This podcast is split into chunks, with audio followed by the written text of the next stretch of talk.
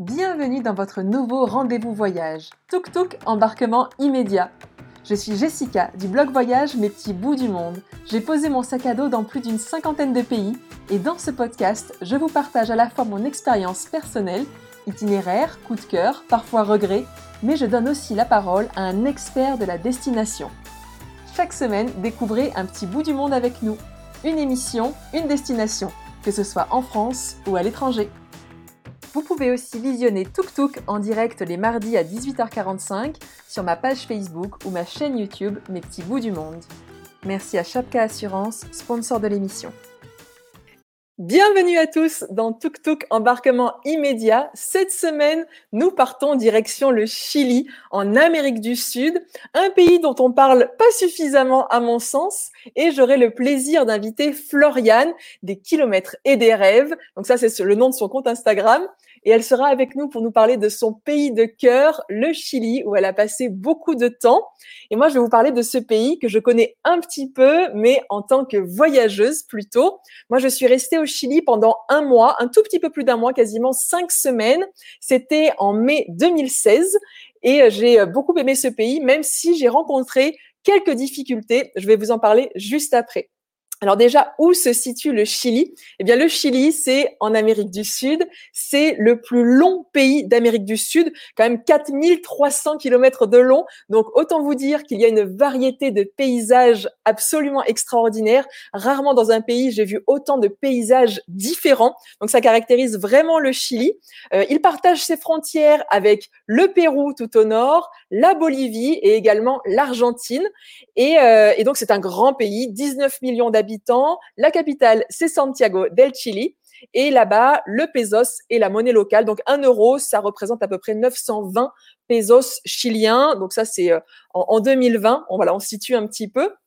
Et si vous voulez vous rendre au Chili, eh bien, sachez que c'est un des vols les plus longs du monde si vous le faites en direct, puisqu'un Paris-Santiago, c'est un peu plus de 14 heures. Et euh, autant vous dire que mes amis de Paris étaient venus me voir euh, pendant mon voyage autour du monde, parce que le Chili, c'était une étape de mon voyage autour du monde. Ils avaient décidé de venir me voir. Toute une bande de copains était venue de Paris, donc ils avaient fait le vol direct. Et je peux vous dire que j'ai entendu, entendu bien, bien souvent les 14 heures de vol qui s'étaient mangées parce que oui, c'est quand même assez rare de faire un vol de 14 heures. C'était assez énorme. Et donc, j'ai partagé ce voyage à la fois avec mes amis qui étaient venus me rendre visite, et puis j'ai quand même fait euh, deux semaines et demie en solo aussi au, Chili. Donc, je vais pouvoir vous partager aussi bah, ces deux expériences, à la fois le voyage en solo en tant que nana, et puis le voyage entre potes. Et Floriane, elle, elle a vécu encore une autre expérience en couple, donc elle va nous partager euh, sa propre expérience. Alors, je vais vous raconter un petit peu cette histoire que j'ai avec le Chili. Déjà, si vous vous demandez si le Chili, c'est un pays pour vous ou pas, euh, à mon sens, le Chili, c'est un pays pour tous les amoureux de nature, les, personnes qui ont envie d'en prendre plein la vue, qui ont envie de voir des paysages remarquables, différents. Je pense sincèrement que ça fait partie des, plus beaux paysages que j'ai pu euh, voir euh, au cours des, nombreux voyages que j'ai pu faire, le Chili m'a vraiment épaté. Et en fait, je savais même pas ce que j'allais voir au Chili, pour tout vous dire. Euh, j'ai débarqué du Chili depuis la Polynésie parce que voilà, comme je vous le disais, c'était pendant mon voyage autour du monde. Je faisais une grande boucle et euh, j'ai débarqué au Chili, voilà, de, après un voyage en Polynésie. Et pour moi, c'était un peu une étape pour l'Amérique du Sud, pour rentrer en Amérique du Sud. Mais j'avais jamais trop entendu parler de ce pays. Je savais pas trop quel paysage découvrir. J'avais quand même beaucoup entendu parler de la Patagonie chilienne. Mais autant vous dire que j'ai débarqué sans trop savoir à quoi m'attendre et ça a été une très belle surprise. Alors, mon voyage, ça a été un itinéraire. Je vous montre un petit peu ici. Euh, donc, j'ai commencé par arriver par l'île de Pâques. Euh, l'île de Pâques, effectivement, c'est un, c'est une île qui appartient au Chili. Donc, on le sait pas forcément quand on arrive euh, sur l'île de Pâques. Moi, je savais pas avant que ça appartenait au Chili. Je pensais que c'était indépendant et c'est pas le cas. Et donc, moi, comme je venais de Polynésie, eh bien, j'ai fait un stop sur l'île de Pâques. Alors, il faut savoir que l'île de Pâques, c'est un des lieux les plus isolés du monde.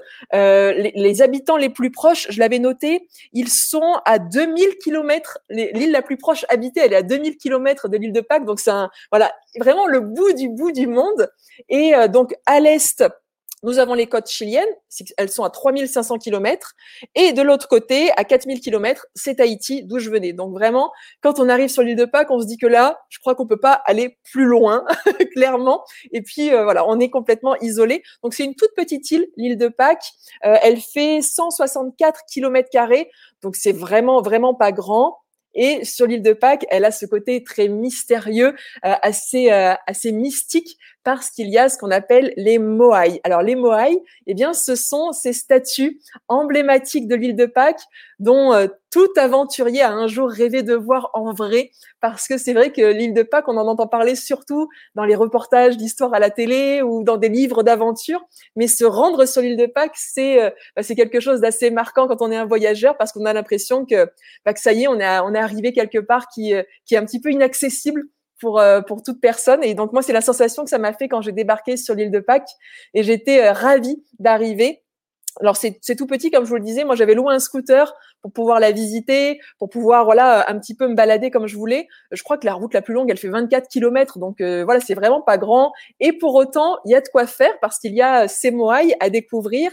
et puis, il y en a un petit peu partout sur l'île. Alors, c'est assez mystérieux parce qu'en fait, on ne sait toujours pas vraiment comment euh, ces moailles sont arrivés là, comment est-ce qu'ils ont pu être déplacés, sculptés, déplacés. Il n'y a pas du tout d'arbres sur l'île, donc il y a des hypothèses qui pensent qu'on a coupé tous les arbres pour pouvoir euh, transporter ces immenses statues de pierre, donc en pierre volcanique, mais ça reste une hypothèse. Il y en a qui pensent que ce sont les humains qui les ont transportés à la main avec 20 hommes, apparemment on pourrait transporter, mais il faut savoir que ces statues, elles font plusieurs tonnes, donc ça reste très très mystérieux. On ne sait pas trop comment ces statues sont arrivées. Et il y en a celle que je vous montre derrière. Il y a 15 moailles qui sont alignés. Ils sont dos à l'océan. Ce sont les seuls qui sont dos à l'océan. La plupart des statues font face à l'océan et on ne sait pas du tout pourquoi. Effectivement, eh bien, euh, ces statues sont là. Ça reste un grand mystère et elles sont euh, reconnues au patrimoine mondial de l'UNESCO. Donc c'est quand même vraiment quelque chose, eh bien, à voir. On vient pour ça généralement quand on vient sur l'île de Pâques. Mais il n'y a pas que ça à faire sur l'île de Pâques. On peut aussi faire de la plongée sous-marine parce que bah, on est en plein milieu de l'océan et il y a une faune marine qui est vraiment extraordinaire à découvrir. Et puis Floriane nous en dira un petit peu plus parce qu'elle a passé pas mal de temps sur l'île de Pâques.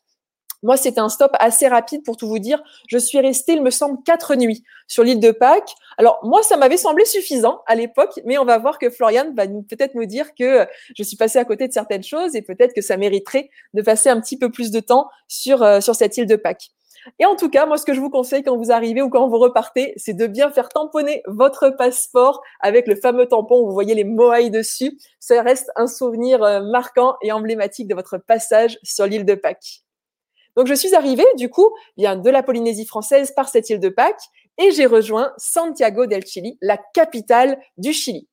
Alors la capitale du Chili, euh, je savais pas trop si j'allais y rester ou pas, si c'était intéressant ou pas. Et finalement, je me suis quand même posé quelques jours à Santiago parce que c'était une ville qui méritait d'être découverte. Et c'est également euh, l'endroit où j'ai rejoint euh, mes amis qui, euh, qui m'ont rejoint de Paris. Ils sont arrivés, donc toute une bande de copains, comme je vous le disais, ils m'ont rejoint pour qu'on fasse un bout de chemin ensemble. Et donc, ça a été un petit peu le début de notre voyage ensemble entre potes parce qu'au début, j'étais toute seule. Donc Santiago, euh, la première chose que je fais généralement quand je suis dans une ville, surtout en Amérique du Sud, c'est que je recherche les free tours parce qu'il y en a souvent, je vous en avais déjà parlé pour le Pérou notamment, il y a souvent des free tours, ce sont des tours qui sont proposés par des étudiants qui vous proposent de découvrir la ville avec eux et vous allez apprendre plein de choses, c'est hyper intéressant et vous laissez un petit pourboire bien sûr ces free tours, mais l'idée c'est quand même de les récompenser un petit peu et je trouve que c'est une très bonne entrée dans la matière en tout cas. Donc moi je vous conseille notamment de faire euh, du vélo électrique euh, pour monter jusqu'à jusqu'à la colline de San Cristobal. Vous aurez une superbe vue sur la ville. Donc ça, ça fait partie des choses qui sont, je pense, euh, à faire quand on est à Santiago. Vous pouvez aussi aller goûter le terremoto. Alors le terremoto, c'est un alcool euh, particulier. Alors terremoto en espagnol, ça veut dire tremblement de terre. Pour vous mettre un petit peu dans l'ambiance déjà, tremblement de terre, sachant qu'en plus, il y a les répliques derrière. Et oui, bien sûr, si on voit un tremblement de terre, on va boire la réplique qui va avec. Et, euh, et je trouve que c'était assez rigolo d'accueillir mes amis avec un terremoto. Euh, alors, c'est un vin blanc fermenté dans lequel on met une boule de glace à l'ananas. Oui, c'est original. Et on rajoute un petit peu de grenadine par-dessus. Alors, est-ce que c'est bon? Non, je dirais moi j'ai pas vraiment aimé, c'est hyper sucré et tout, mais bon, c'est un petit peu la tradition. Et alors j'avais noté une adresse où je l'avais bu. Ah oui, le bar s'appelle La Piorera. La Piorera, c'est un petit peu l'endroit où on va euh, boire le terremoto quand on arrive, euh, sachant que on a les pieds qui collent. Il y a beaucoup de locaux aussi qui viennent boire des coups ici. Euh, la soirée dure longtemps à la Piorera, mais voilà, ça peut être une bonne mise en jambe en tout cas quand on arrive. Et c'est également l'endroit euh, où j'ai vu ma première migale. Parce que autant vous dire que je ne savais pas que j'allais croiser ce genre de petites bébêtes en arrivant au Chili. Donc oui, il y a aussi des bébêtes comme ça au Chili. Euh, donc c'était la vraie grosse migale poilue et je l'ai découverte euh, voilà quand j'étais partie en haut de la ville pour voir San Cristobal. Donc je vous conseille à Santiago eh bien d'aller visiter le marché de fruits de mer notamment qui est vraiment un incontournable.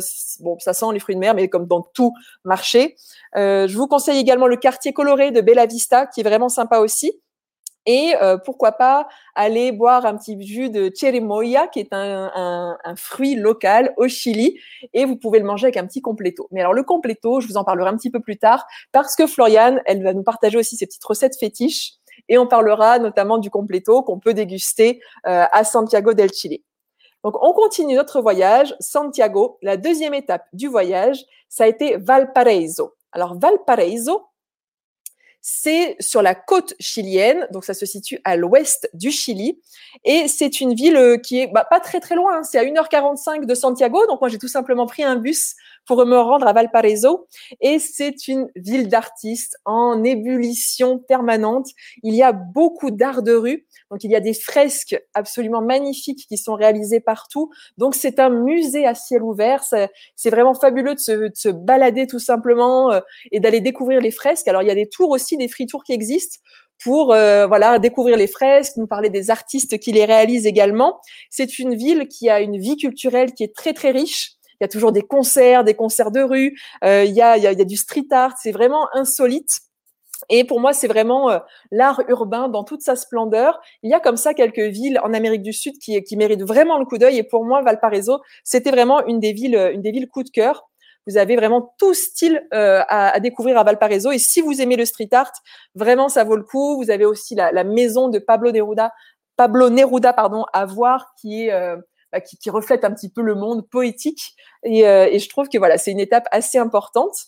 Donc ça, c'est Valparaiso. Si vous voulez le noter, voilà, ça se situe tout à l'ouest, pas très très loin de Santiago.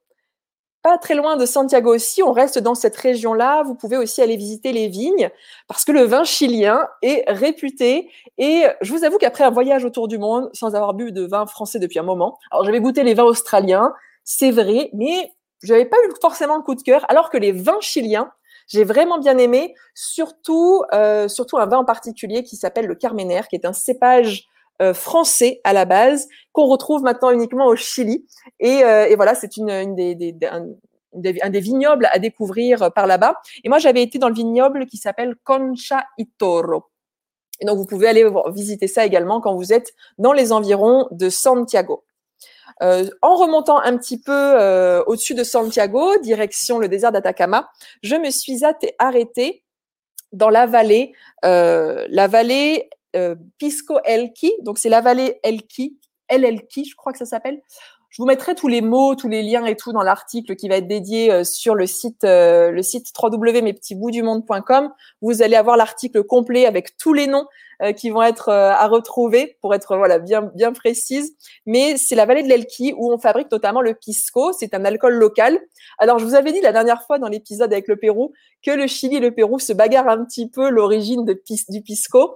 Euh, donc il y a aussi des versions chiliennes. Et là j'ai été découvrir effectivement une distillerie chilienne où on peut boire le pisco. Et ensuite, je vais vous parler d'Atacama. Alors Atacama, c'est tout au nord du Chili. On est à la frontière euh, bolivienne là. Et pour le coup, là, c'est vraiment un grand coup de cœur euh, du Chili, mais pas uniquement du Chili, de, mon voyage autour du monde, parce que euh, bah, parce que c'est des paysages qui sont vraiment à couper le souffle.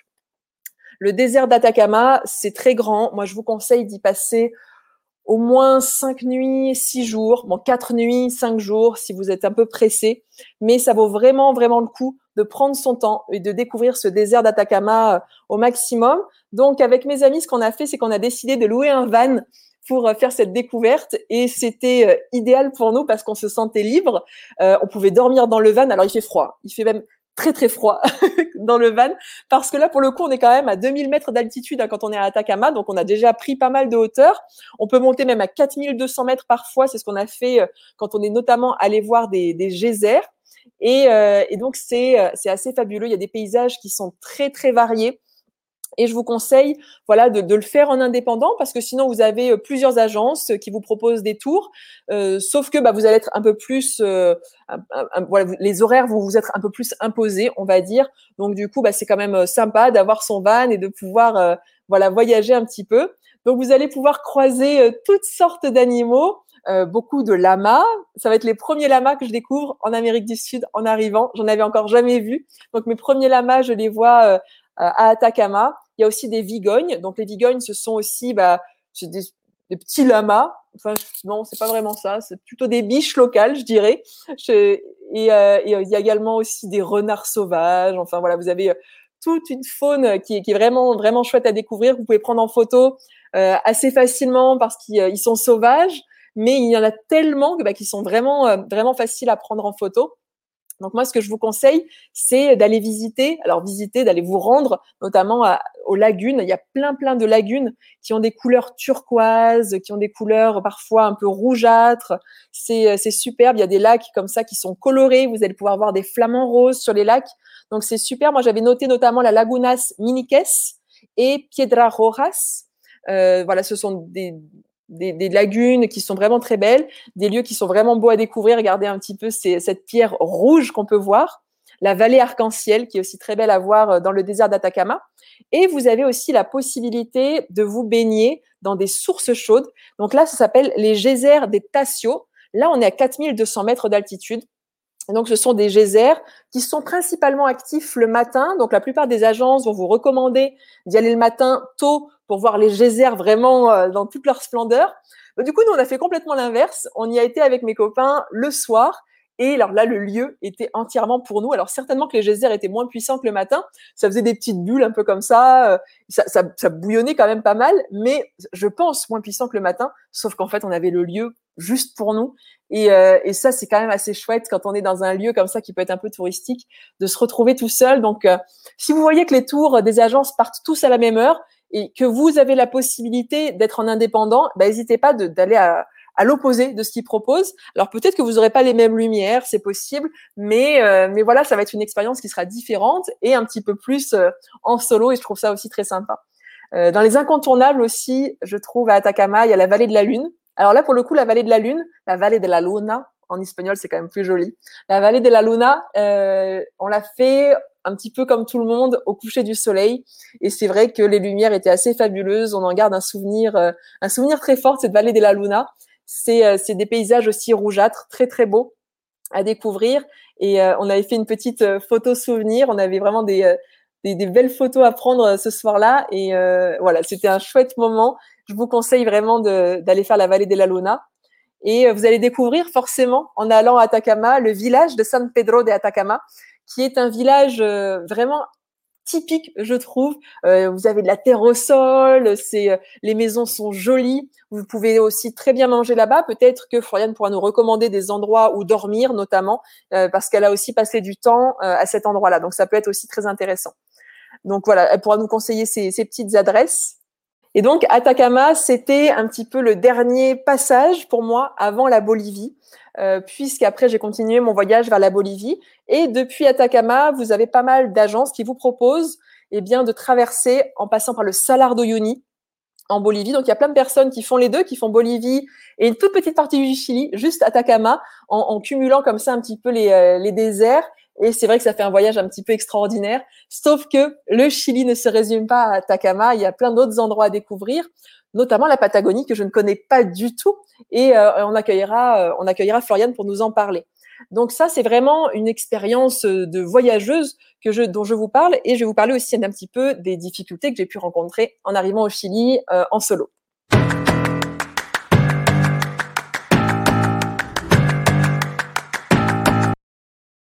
Alors, arrivé en solo au Chili, Euh, ça a été un petit peu compliqué, je vais pas vous le cacher. J'ai, euh, je me suis même demandé si j'allais pas repartir en France. Ça a été le petit coup de mou de mon voyage autour du monde euh, parce que je suis arrivée dans un pays où, pour la première fois, eh bien, on ne parlait pas anglais. Alors, j'avais été un petit peu dans plein de pays en Asie où on parlait assez facilement anglais, même au fin fond de la Birmanie, j'arrivais à, à, communiquer. Voilà, dans plein d'endroits un petit peu euh, bout du monde, j'arrivais à parler avec quelques mots d'anglais. Et arrivé au Chili, personne parlait anglais. Et sauf que moi, je parlais pas du tout, du tout, du tout espagnol. Genre pas un mot d'espagnol. Euh, oui, j'avais fait allemand, voilà, à l'école. Et, euh, et du coup, là, c'était un peu compliqué parce que j'arrivais pas à me faire comprendre. Donc, il y a eu le choc culturel. Euh, ce choc culturel qu'on peut vivre parfois en voyage, pas forcément quand on part en vacances. Ça peut arriver, mais plus rarement. Mais quand on est sur du voyage long terme, je veux dire plutôt, un voyage long terme, il peut y avoir ce choc culturel. Et, euh, et là, clairement, ça a été le cas. J'avais du mal, bah, du coup, à communiquer avec les gens. Euh, on se comprenait pas. C'était pas du tout de leur faute, c'était entièrement de la mienne parce que je ne parlais pas leur langue. Et, euh, et ça a été un petit peu compliqué jusqu'à l'arrivée de mes amis euh, qui, eux, parlaient espagnol et qui ont pu, du coup, faire pas mal de déblocage. Sauf qu'ils sont restés que deux semaines et puis moi, je suis restée euh, quasiment cinq semaines. Donc, j'ai commencé à me débrouiller un petit peu en espagnol. Et c'est vrai que quand ils sont repartis et que je me suis retrouvée de nouveau toute seule au Chili, bah, ça a été un peu compliqué. Je me suis dit, est-ce que j'arrive pas au bout de mon voyage? Ça faisait déjà euh, 9, 10, 11, 12, ça faisait déjà huit mois que j'étais partie sur les routes en solo. Et je me suis dit, aïe, euh, je sais pas, mon premier pays d'Amérique du Sud, je le sens pas trop, je savais pas trop. Et, euh, et finalement, j'ai décidé de continuer mon voyage. Et euh, bah, vous le verrez dans un autre épisode, mais euh, j'ai appris l'espagnol en Bolivie. Je me suis arrêtée de voyager. Pendant un mois, j'ai stoppé les itinéraires un petit peu partout à droite à gauche et je me dis, il faut que j'apprenne absolument l'espagnol. Euh, c'est à moi de faire l'effort, c'est à moi de, de, de, de m'impliquer dans cette vie locale et de si je veux envie de parler avec les gens, il bah, faut que j'apprenne l'espagnol. Et donc, j'ai appris l'espagnol en Bolivie, ce qui m'a permis après de continuer mon voyage euh, dans toute l'Amérique du Sud, beaucoup plus sereine, parce que là, pour le coup, l'espagnol s'apprend très très rapidement. En un mois d'espagnol, alors un peu intensif, hein, j'étais dans une école, je vivais dans une famille bolivienne, eh bien, j'ai rattrapé, euh, je pense, mes sept ans d'allemand, c'est pour vous dire. Donc, si vous avez des doutes, euh, oui, je pense que c'est mieux d'avoir des bases en espagnol pour arriver au Chili. Et si vous ne les avez pas, oui, c'est possible d'apprendre la langue à tout âge. Vraiment, ne vous dites pas, oh là là, maintenant, euh, j'étais là, je peux plus apprendre. Ça, c'est vraiment des conneries. On se met des barrières tout seul. Donc, si vous ne parlez pas, je vous le dis, il faut absolument vous, y mettre, vous bouger parce qu'on peut apprendre, voilà, l'espagnol. Et voilà, je parle pas du tout, euh, je suis pas bilingue en espagnol, mais malgré tout, j'arrive à me faire comprendre. Je pense aujourd'hui mieux qu'en allemand. Hein.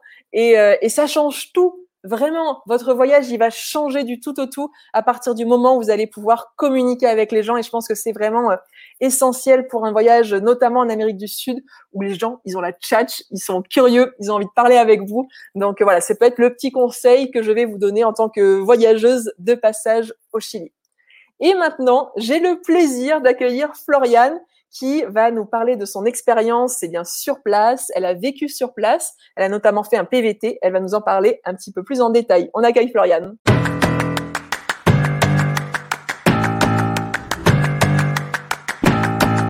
Bienvenue Floriane. Bonjour, merci. Merci de nous rejoindre Floriane. Euh, tu es passionnée du Chili. Présente-toi, on t'écoute. Alors euh, oui, passionnée du Chili, j'ai eu la chance de faire un PVT euh, là-bas en 2017-2018. Après un premier PVT en Nouvelle-Zélande, euh, j'ai eu envie de repartir. Euh, l'idée, c'était de retrouver des grands espaces, de d'être dans la nature. Je crois que tu l'as dit, euh, la diversité des paysages, c'était quelque chose qui m'attirait. Et donc, bah, le Chili euh, a ouvert un programme vacances-travail. Donc, c'était l'occasion de rester un peu plus longtemps sur le territoire et de visiter l'ensemble de ce magnifique pays. Et que tu as adoré donc. Oui, alors les, les, débuts ont été un peu difficiles. Je me retrouve ah, dans, dans, ce que tu as raconté. Ah, c'est euh, intéressant. Un choc culturel aussi parce que je connaissais pas l'Amérique du Sud et je ne parlais pas espagnol non plus. Euh, pas un mot. Euh, voilà. Ah, donc ça a été pareil alors. Oui, oui, complètement. Euh, j'ai eu du mal à m'y mettre, du mal à rentrer, voilà, là-dedans. Je suis arrivée à Santiago. Moi, ça n'a pas été un coup de cœur, Santiago non plus. Donc, c'était, c'était pas comme ça en fait que j'imaginais tout à fait mon, mon, début de PVT, on va dire. J'ai eu besoin de temps pour pour m'y faire et puis. Euh, ouais. Euh, comme tu dis, l'espagnol le, vient vite, vient assez spontanément. On a la chance d'avoir quand même des, des, bases communes, donc euh, voilà. Après, on s'y fait. et puis il faut cours, essayer. Toi, ou t'as pas pris de cours? Non, non. Application un peu, et puis ouais, comme ça, en, étant immergé tout le temps, euh, on n'a on a pas le choix en fait. Donc euh, voilà, comme tu dis, euh, c'est une langue latine. Effectivement, c'est une langue latine, donc pour nous, c'est plus facile. Pour nous, français, c'est quand même assez facile comme langue à apprendre. Oui, puis ça se tente. Hein, tu rajoutes un A, un O à la fin du mot. Et, ça. Sur un malentendu, ça peut passer, quoi. Exactement. Mais ça se tente, ouais. Donc, tu as écouté un petit peu mon itinéraire de voyageuse. Bien Toi qui as passé beaucoup de temps au Chili, quels sont tes coups de cœur? Est-ce qu'il y en a qui sont similaires? Est-ce que tu rajouterais des choses en plus? Alors, je valide complètement euh, l'île de Pâques. Donc, comme tu disais, moi, j'y ai passé euh, cinq semaines. Euh, c'est la chance d'avoir donc un visa qui est plus long. Un PVT, ça dure un an, donc je pouvais rester plus longtemps et, et donc profiter de l'île de Pâques non pas en trois jours, mais un peu plus. Alors, un mois concrètement, c'est très long à l'île de Pâques, euh, mais euh, on, ça nous a permis, j'étais avec mon copain, de faire un, un volontariat sur place, c'est-à-dire qu'on a travaillé dans la seule exploitation une des seules exploitations maraîchères de l'île. Donc voilà, on a cultivé des légumes face au Pacifique, c'était franchement pas mal. Et euh, donc voilà, je recommande vraiment l'île de Pâques, peut-être moins longtemps. L'avantage de rester plus longtemps, c'est qu'on a un autre regard sur euh, la vie quotidienne. On voit pas seulement le côté touristique, donc on voit aussi les côtés un peu plus difficiles. Euh, c'est une île qui fait rêver, qui est très touristique, euh, qui voilà, qui vit du tourisme. Il y a énormément de richesses puisque c'est extrêmement cher.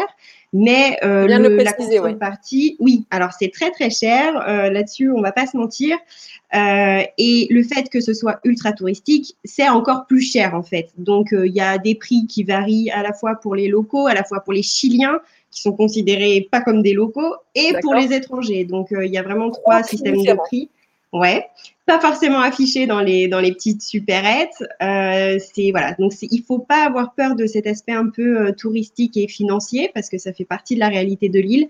Le problème, c'est qu'il y a la contrepartie et c'est des gens qui ont euh, des des problèmes un petit peu de pauvreté, qui sont qui vivent l'isolement d'une manière qui est assez euh, assez dingue, c'est-à-dire qu'il y a des hôtels 4, 5 étoiles à plus de 1000, 1200 dollars la nuit et à côté de ça, les habitants, par exemple, n'ont pas le gaz parce que le bateau du gaz, il vient que tous les trois ou quatre mois, je sais plus.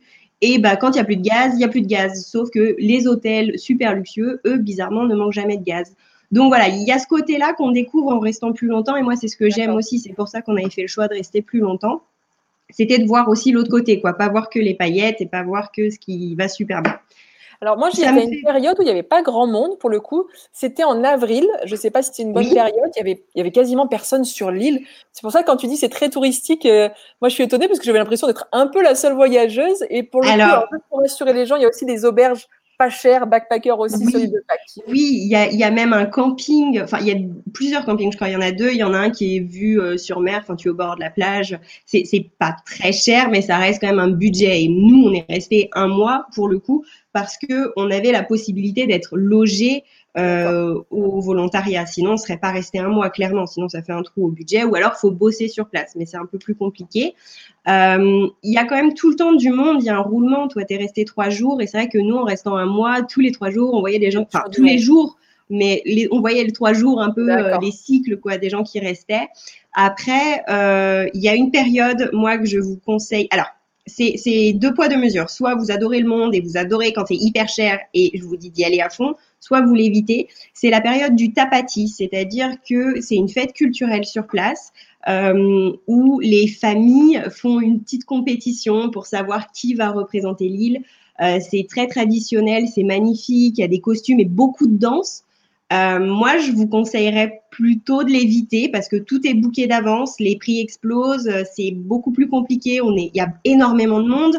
Donc, quand est-ce qu'a lieu ce festival, s'il te plaît? Donc ça, c'est entre fin janvier et février, ça dépend chaque année. Euh, il faut se renseigner sur Internet. Ce qui peut valoir le coup, par contre, c'est d'y aller juste avant. Euh, moi, je conseillerais d'y aller euh, plutôt entre décembre et janvier. On est sur une super période puisque c'est l'été. Il n'y a pas beaucoup de monde. Vous avez la possibilité de passer Noël et le jour de l'an sur l'île. Et franchement, pour l'avoir fait, c'est magique. À Noël, on partage un, un barbecue. C'est un curanto. C'est cuit dans la terre de manière traditionnelle avec toute la communauté. Tout le monde est invité. Voilà, c'est euh, magnifique. C'est un, un, très beau moment. Et pour le réveillon du jour de l'an, il y a une grosse fiesta sur euh, le terrain d'herbe dans le village euh, avec feux d'artifice, concerts et tout, c'est super chouette. Et il y a déjà les préparations pour le tapati, donc vous pouvez assister à des cours de danse en étant discret bien sûr, mais vous pouvez aller voir dans les gradins. Il y a certaines familles qui font des statues, un petit peu des moaïs, mais aussi d'autres formes de totems. Et euh, il y, a, y, a, la possibilité de les voir euh, si vous êtes sympa, que vous allez un peu discuter. Euh, et ça, c'est un, un, chouette moment. quoi. Donc moi, je conseillerais plutôt cette période. Voilà. C'est vrai que l'île de Pâques, tu parles un petit peu des barbecues sous terre. Moi, ça, j'avais vu ça euh, en Polynésie, donc pas très très loin de l'île de Pâques. Enfin, pas très très loin, on s'entend à des milliers de kilomètres quand même. Mais c'est vrai que la même influence voilà, a vraiment une influence mm. polynésienne et chilienne. Donc, c'est vraiment un mix de, de, cultures qui est hyper intéressant à découvrir. C'est clair. Moi, c'est pour ça que vraiment, je le recommande et je valide euh, vraiment ton itinéraire. C'est bien d'y rester trois jours, enfin trois ou quatre jours, c'est un peu short, mais ça vaut le coup. Ne manquez pas, réservez vos billets en avance, ça coûte un petit peu moins cher et, ça vaut vraiment le coup. Et donc là, on peut faire des vols Santiago, île de Pâques. Oui, oui, c'est quatre ou cinq heures et euh, il y en a tous les jours. D'accord. Bon, très bien. Donc, île de Pâques validée. Très île de Pâques validée. Euh, Santiago, j'aurais juste rajouté un point. Alors, je ne veux pas plomber l'ambiance, mais je rajouterais le musée euh, Museo de la Memoria y los Derechos Humanos. C'est un musée qui raconte l'histoire de la dictature parce que je pense que pour comprendre le Chili et pour comprendre ce qui se joue encore actuellement dans les territoires et, politiquement, même encore euh, voilà à l'heure actuelle, euh, c'est important de se rappeler la dictature qui a fini il n'y a pas si longtemps. Je m'étendrai pas là-dessus, mais vraiment ce musée-là, il est très dur, euh, mais il est à mon avis fondateur pour pour tout le reste. Donc euh, voilà, je, je, rajouterai juste ce petit truc. Et pour les personnes qui en plus sont passionnées de musées, il faut savoir que Santiago est très riche. Il y a énormément de musées à visiter pour le coup. Ouais, ouais. Mais voilà. Mais moi, celui-ci fait partie de, de mes incontournables. Si on veut comprendre un pays dans son ensemble, je crois qu'il faut comprendre aussi son histoire et celui-là, il retrace une période un peu difficile mais essentielle. Euh, pour Atacama, je, évidemment, je valide. J'aime pas, pas Atacama. non, non c'est moche. N'y allez pas, n'y allez pas. Euh, non, euh, non, paysage différent, la lumière est pourrie. Euh. Ouais, puis il n'y a pas d'intérêt. Enfin, je veux dire, euh, vallée de la Luna, les geysers, les lagunas. Non, non, non. Il y a beaucoup de turquoise. Moi, j'aime pas le turquoise. Euh, trop de turquoise. trop de turquoise. Par contre, je rajouterais quand même les lagunas altiplanicas qui, pour moi, sont. Euh, c'est vrai. Voilà, qui sont magnifiques. Il y a quelque chose euh, dont on n'a pas parlé aussi sur Atacama et qui est des plus belles choses au monde, c'est le ciel d'Atacama. Évidemment, évidemment. Un des ciels les plus purs au monde. Euh, donc c'est à préserver évidemment. Euh, mais euh, il y a d'ailleurs euh, plein plein d'observatoires scientifiques. C'est là-bas qu'ils ont découvert, je crois, d'autres galaxies, des planètes. Voilà, donc c'est vraiment un lieu magique pour ça. Et dans mes bonnes adresses, d'ailleurs, je vous conseillerais tout à l'heure une, une, petite agence pour aller les voir, pour avoir des explications en français pour ceux qui ont l'espagnol moyen. Et pour les étoiles, il vaut mieux en français, parce que même si on est bilingue en espagnol, c'est compliqué. Donc euh, voilà, voilà moi ce que je rajouterais euh, pour euh, ce que toi tu as fait. Mais par contre, par contre, il manque pour moi la partie magique de, du Chili, c'est la, Patagonie. Alors, je vais vous expliquer pourquoi moi, j'ai pas été en Patagonie. Je me suis posé la question d'aller tout au sud avant d'aller à, Atacama et de rejoindre la Bolivie. ce qui m'a fait flipper, clairement, c'est le climat. Parce que moi, j'arrivais de Polynésie, j'avais aucun équipement. Et quand on arrive en voyage autour du monde sur du long terme, il faut être un peu équipé pour la Patagonie. Tu vas nous en parler un petit peu. Oui. Hein. Ouais, alors oui, moi c'était clair euh, du départ que je voulais aller en Patagonie, donc on est parti avec euh, des, euh, des, des duvets qui vont jusqu'à moins 15, avec des, des vêtements spéciaux. Enfin voilà, il faut aussi préparer, mais c'est pas aussi dramatique que, que ça, voilà, ça laisse entendre. On y est allé euh, sur, euh, bon, on y est resté trois mois et donc on a vu quand même euh, une bonne partie de l'automne et le début de l'hiver. Pour la, Patagonie, donc la Patagonie, en gros, on part de Puerto Montt jusqu'au jusqu'en bas, hein, c'est le bout du bout. Donc il n'y a pas beaucoup de façons d'y aller. Si on reste plutôt par voie, enfin on va dire sur terre et pas dans les airs, vous avez la Carretera Austral, qui est l'une des routes les plus euh, connues au monde. Euh, c'est la seule route qui traverse la Patagonie. Euh, pour le coup, elle est non goudronnée et elle va pas partout. C'est-à-dire qu'à des moments, vous êtes soit obligé de prendre euh, la mer, soit de passer par, l'Argentine, en fait. Donc, euh, il faut quand même voilà, bien comprendre que c'est pas hyper accessible. Ça se mérite, mais ça vaut le coup. Et l'autre manière de visiter la Patagonie, enfin, du moins de s'y rendre, d'aller au bout, euh, c'est de passer euh, par les fjords euh, avec un ferry. Et ça, pour moi, c'est vraiment un, un, moment magique. C'est vous êtes au milieu de fjords déserts, c'est euh, vous êtes avec des animaux, il y a la possibilité de voir euh, des baleines, de voir euh, plein d'oiseaux différents. Enfin, c'est dingue, c'est désert, c'est silencieux, voilà. Donc pour ça, moi je vous conseillerais pas de prendre des gros bateaux. Il y a une compagnie un peu connue qui s'appelle Navimag qui fait des, des, trajets, voilà. Mais vous partez en fait du nord et vous descendez au sud en quatre jours. C'est un énorme ferry avec des cabines, c'est hors de prix, tout ça. Sinon, il y a deux autres compagnies que je recommande. Alors, il y a Naviera Austral qui reste plutôt sur le nord de la Patagonie. Et sinon, il y a Transbordadora Austral Broom, euh, dit TAPSA, beaucoup plus simple, euh, qui fait donc des trajets entre de quelques heures à deux jours le maximum. Et, euh, et franchement, c'est dingue. Ça vous permet de descendre euh, le long de la Patagonie. Vous pouvez le faire en plusieurs stops. Hein. Il, y a, il, y a, moyen de s'arrêter, de le reprendre après ou de faire un petit bout de route. Et pour moi, le vraiment l'ultime, enfin le, le, plus beau, le plus beau passage, c'est euh, entre Punta Arenas et Puerto Williams, donc tout au sud, c'est pour moi le, c'était l'objectif un peu ultime de quitte à être en Patagonie autant aller au bout. Et donc euh, Puerto Williams pour la petite histoire euh, donc c'est sur la Isla de Navarino. Et euh, ça se trouve face à Ushuaia. Donc vous êtes face à la terre de feu pour le coup. Donc vraiment en bas au bout du bout. Et, et donc c'est sur le canal de Beagle et c'est juste au-dessus du passage de, de Drake. Donc en fait, ça fait partie des communes du Cap Horn.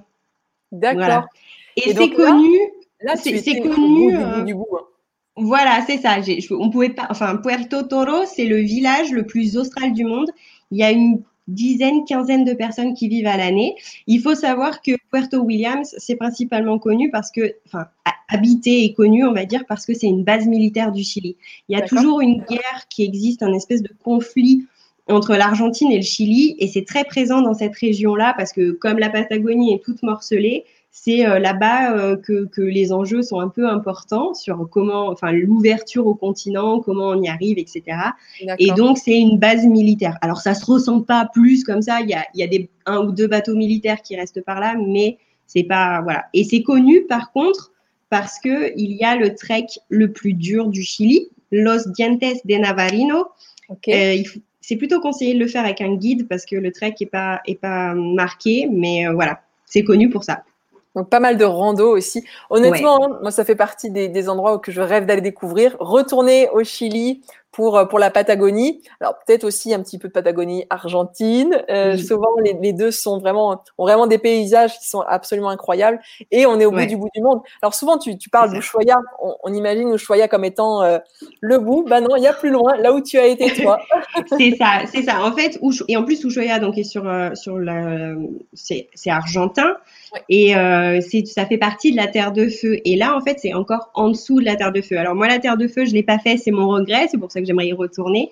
C'était un petit peu compliqué, c'était pas très accessible, il n'y avait pas de, de, trajet. Enfin bref, c'était voilà. On l'a pas fait. Par contre, ça vaut. Enfin, si vous descendez à Torres del Paine, ça vaut le coup de de descendre encore un peu plus bas pour voir ça et parce que c'est magnifique, que c'est un petit bout du monde euh, tout seul comme ça et euh, c'est un côté un peu magique quoi, voilà, d'être allé jusque là. Euh, voilà. Mais euh, si, si j'ai un petit peu de temps encore par rapport euh, au, à l'itinéraire, j'avais noté quelques endroits justement. Il y a les très connus en Patagonie, notamment Torres del Paine. Alors Torres del Paine, c'est fidèle à, à, sa réputation. C'est l'un des plus beaux l'un des plus beaux parcs nationaux au monde, clairement. Par contre, c'est victime de son succès, donc il y a beaucoup de monde. Euh, il faut réserver en avance ah oui, et euh, c'est un peu devenu un business, quoi si on veut faire euh, le fameux circuit du W qui est splendide, il faut réserver en avance. Moi, mon conseil, euh, c'est de le faire en automne. Nous, on l'a fait en automne. Le temps, de toute façon, en Patagonie, que ce soit l'été, le printemps, l'automne, l'hiver, c'est le même. Il pleut, il vente, il grêle, il neige, il fait soleil, le tout en une seule journée. D'accord. Mais Donc, par contre, euh, c'est vrai malgré tout. Tu, tu vois, tu reviens souvent dessus, mais je pense que c'est important de le savoir. La vie au Chili, est assez onéreuse. C'est un petit peu l'équivalent de la France. Oui, complètement. C'est l'équivalent de la France pour euh, des salaires quand on travaille qui sont de moins de 500 euros. Le minimum est à moins de 500 euros. Donc concrètement, la vie est très chère. La, Patagonie, du fait de son isolement, est encore plus chère.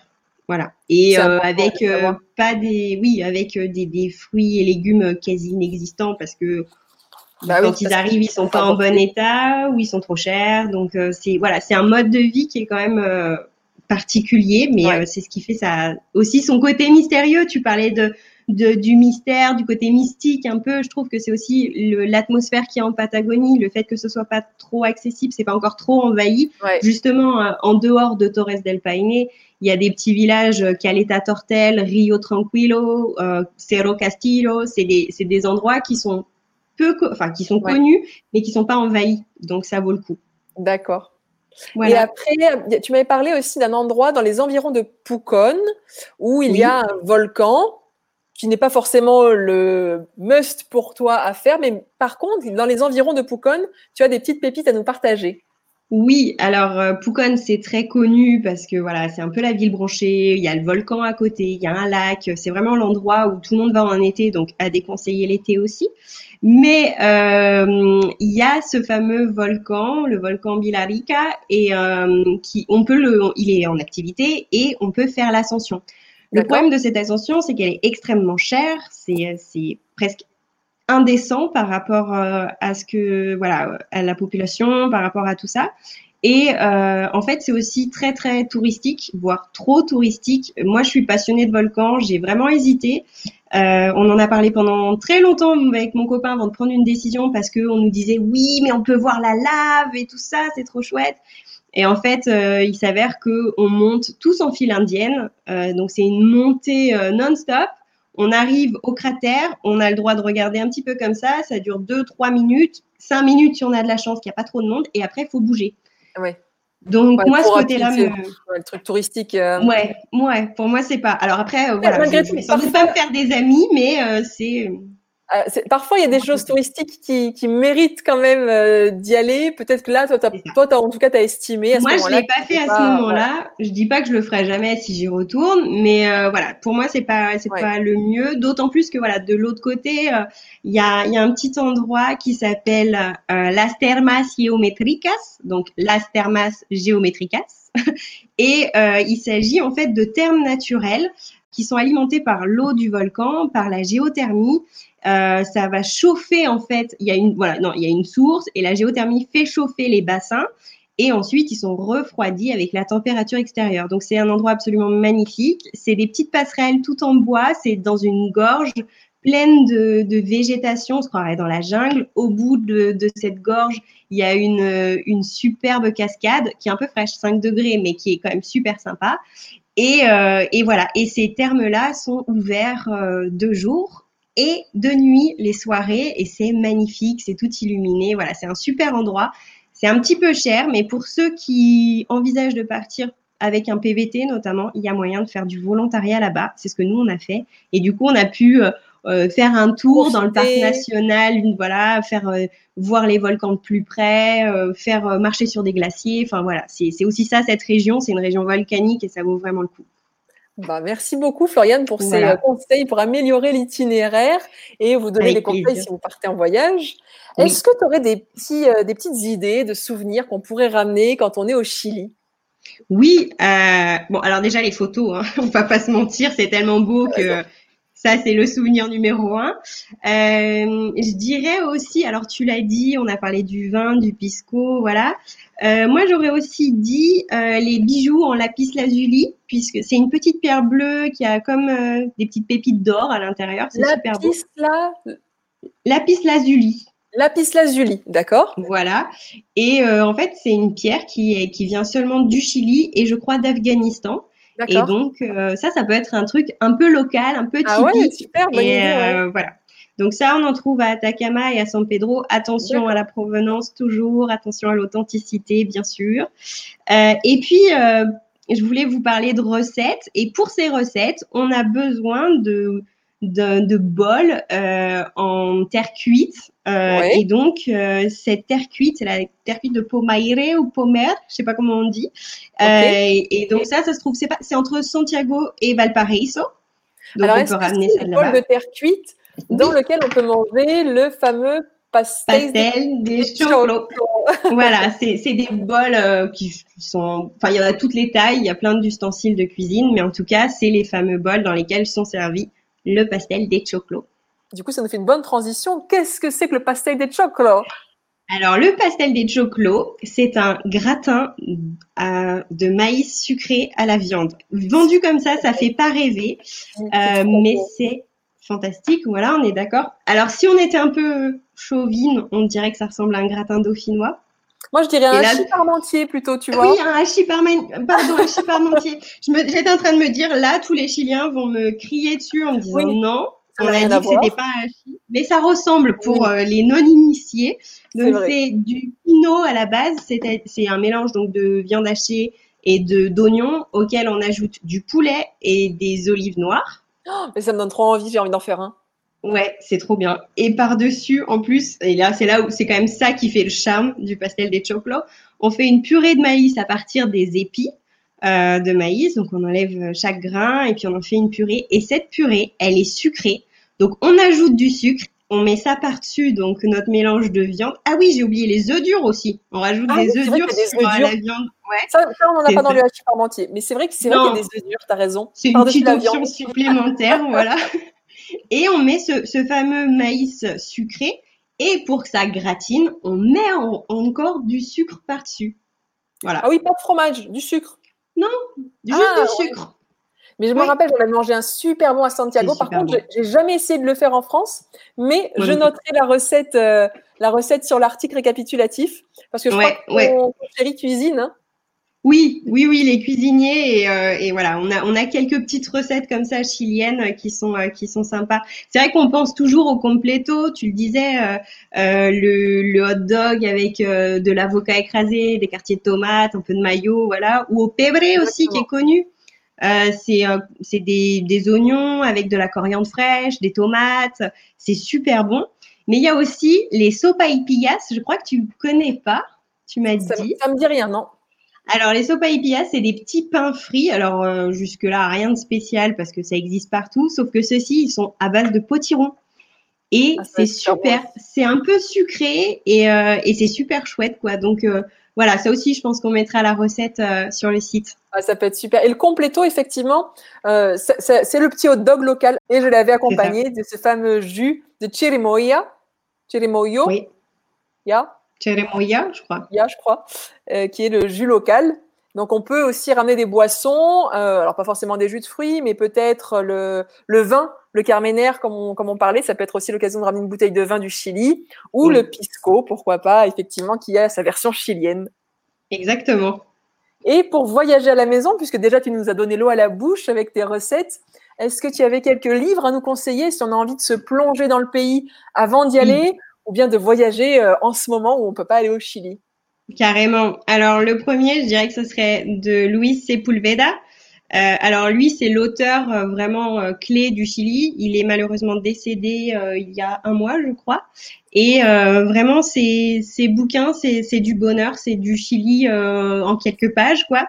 Alors il y a Histoire d'ici et d'ailleurs j'ai ici, c'est un recueil de 25 contes. Sinon, il y a Le Monde du bout du monde. Je crois qu'on en a bien parlé aujourd'hui, donc c'est intéressant à, citer. Sinon, j'ai aussi Désert d'altitude de Sarah Marquis. Alors, euh, c'est pas seulement sur le Chili.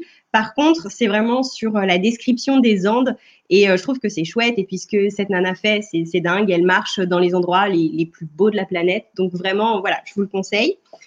on parlait de Valparaiso. Valparaiso, c'est aussi un endroit où a vécu Pablo Neruda. Et donc, je trouve que de la poésie, ça fait toujours du bien. Et surtout en ce moment. Donc euh, là, j'ai la centaine d'amour et euh, tous ces, toutes ces poésies, tous ces poèmes, en fait, sont sur euh, la page de gauche en espagnol, sur la page de droite en français. Ça permet de continuer à pratiquer. je vous parle aussi d'une BD qui s'appelle Cap Horn de Christian Périssin et Erina, non pardon, Enea Riboldi. Je l'ai pas avec moi, mais c'est euh, aussi euh, une autre façon de découvrir la Patagonie à travers de, de, beaux dessins.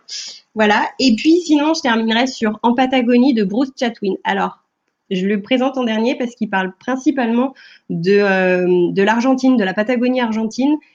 Mais il y a quand même une sacrée atmosphère, je trouve, qui se retrouve et qui est, qui est vraiment typique de, la Patagonie. Donc voilà pourquoi je le présente aujourd'hui. Super, bah dis donc. Attends, t'étais hyper bien préparée, hein Mais j'ai plein de bouquins sur le Chili, donc oui. ouais, t'avais plein d'idées à nous partager, plein de choses à montrer aussi ce soir.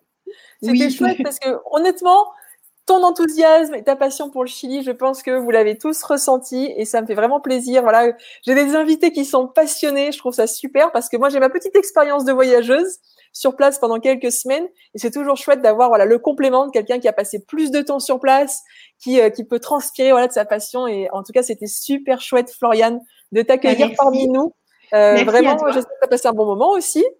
Ah ouais, c'était super. Ouais, puis ça fait toujours plaisir de se replonger euh, dans ces beaux moments, dans ces beaux souvenirs. Donc, euh, ouais. Merci à toi. Tu vas bientôt partir pour une nouvelle aventure, je crois. Eh ben, j'étais en Australie et, j'aimerais y retourner. Donc, avant, je vais aller travailler euh, un petit peu en France. Oui.